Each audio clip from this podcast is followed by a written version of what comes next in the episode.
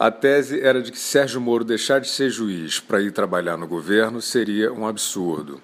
Apesar das críticas, ele foi, e aí a tese passou a ser que o governo não dá espaço para o Sérgio Moro trabalhar. E isso é um absurdo. Ou seja, os críticos estão na dúvida se eles atacam ou se eles defendem o trabalho do Sérgio Moro no governo. Bom, estamos vendo um ano disso aí, né? E basta a gente olhar é, para o Fórum Econômico de Davos de 2019, ou seja, um ano atrás. As notícias, vocês lembram disso? As notícias sobre a presença de Sérgio Moro lá no, no Fórum de Davos eram todas assim, tipo catastróficas, né? Umas fotos dele, que é recém-empossado no, no Ministério da Justiça, sempre ali olhando para baixo, com aquelas legendas interpretativas né, do visível desconforto do Sérgio Moro né, como ex-juiz e ministro de Estado, o seu constrangimento por estar ao lado de um presidente rude, né, e, e enfim, o, também o pouco destaque que os holofotes de suíços, né, do Fórum Suíço, davam para Sérgio Moro. Ou seja, a pauta fora Moro já mostrava que tinha vindo para ficar um ano atrás, né, e já mostrava que não ia dar a menor bola para a vida real. Né? Então, durante todo o primeiro semestre de 2019, foi noticiado que o Moro estava insatisfeito com o cargo, ou que o Bolsonaro estava incomodado com a sombra do Moro, e de novo assim uma sutil discrepância uh, entre a tese de que o ministro não tinha importância ou tinha importância demais. São detalhes, né? Qualquer redator razoável do interprete ajeita essa narrativa. Bom, o que começou a atrapalhar foi a entrada do Moro no Twitter, que aconteceu em abril de 2019. Isso foi, sem dúvida, um dos maiores baques da história da imprensa marrom no Brasil. Aí, o ministro da Justiça passou a divulgar diariamente as ações dele na rede social e aí a opinião pública não entendeu nada. Porque aquele Moro chateado, isolado, ocioso, indisposto com o governo e indisposto com a vida, sumiu.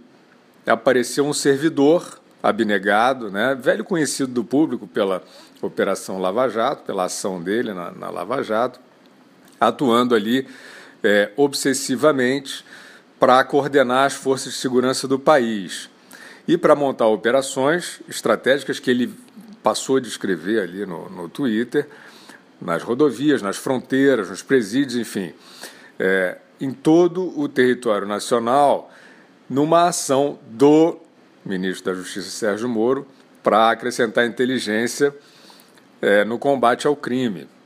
Então isso aí estava tudo, passou a ficar tudo detalhado no Twitter, ou seja, um inferno. Né? Aí, assim, o público ficou, o público ficou sabendo é, é, de diversas ações de governo e não fofocas e especulações, muitas delas cruciais, tipo o isolamento das principais lideranças do crime organizado, nos presídios de segurança máxima, que talvez seja a medida mais eficaz dos últimos tempos contra a violência no país, né, que, aliás, caiu é, claramente, inclusive com, é, em 2019, com é, os homicídios se reduzindo em torno de 22%. Né? Claro que a tese dos críticos, esses críticos vitalícios do Sérgio Moro, passou a ser que isso não tem nada a ver com o trabalho dele. Né?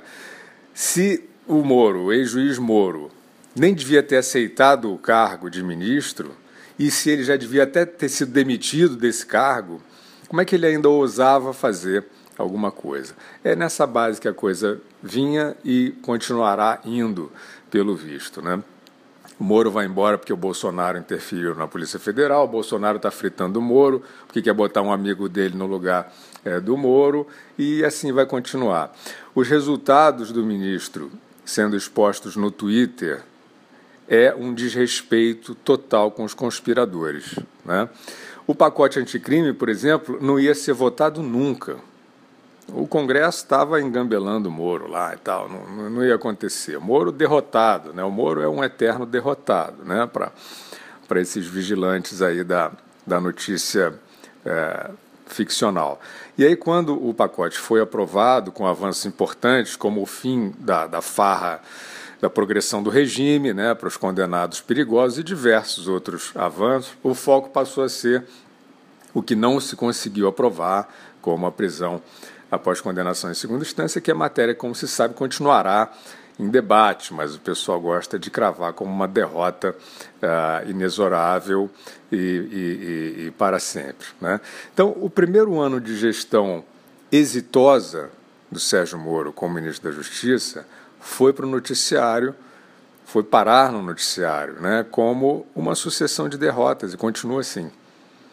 Olha, uma fração da boa vontade né, que o ministro da Justiça da Dilma, o Cardoso, né, merecia aí dessa, desses é, observadores, né, é, o Cardoso, cuja principal função era blindar um governo corrupto, e mesmo assim era um queridinho dos jornalistas. Né? Não, não havia uma sucessão de frituras do Cardoso, estranho isso, né? Estranho um ministro com essa função, um garoto de recados do PT, que ia lá para o Supremo Tribunal Federal armar lá com aqueles petistas fantasiados de juízes, né? A blindagem, tentar o Cardoso teve essa função, né? tentar salvar até o fim a Dilma do impeachment, né? E tentando também barrar todos os processos eh, da Operação Lava Jato que acabaram levando em cana os protegidos dele. Esse ministro não tinha crise com esse ministro. Não é interessante? Olha, uma fração dessa boa vontade eh, hoje transformaria Sérgio Moro num deus, mas aí não ia ter graça.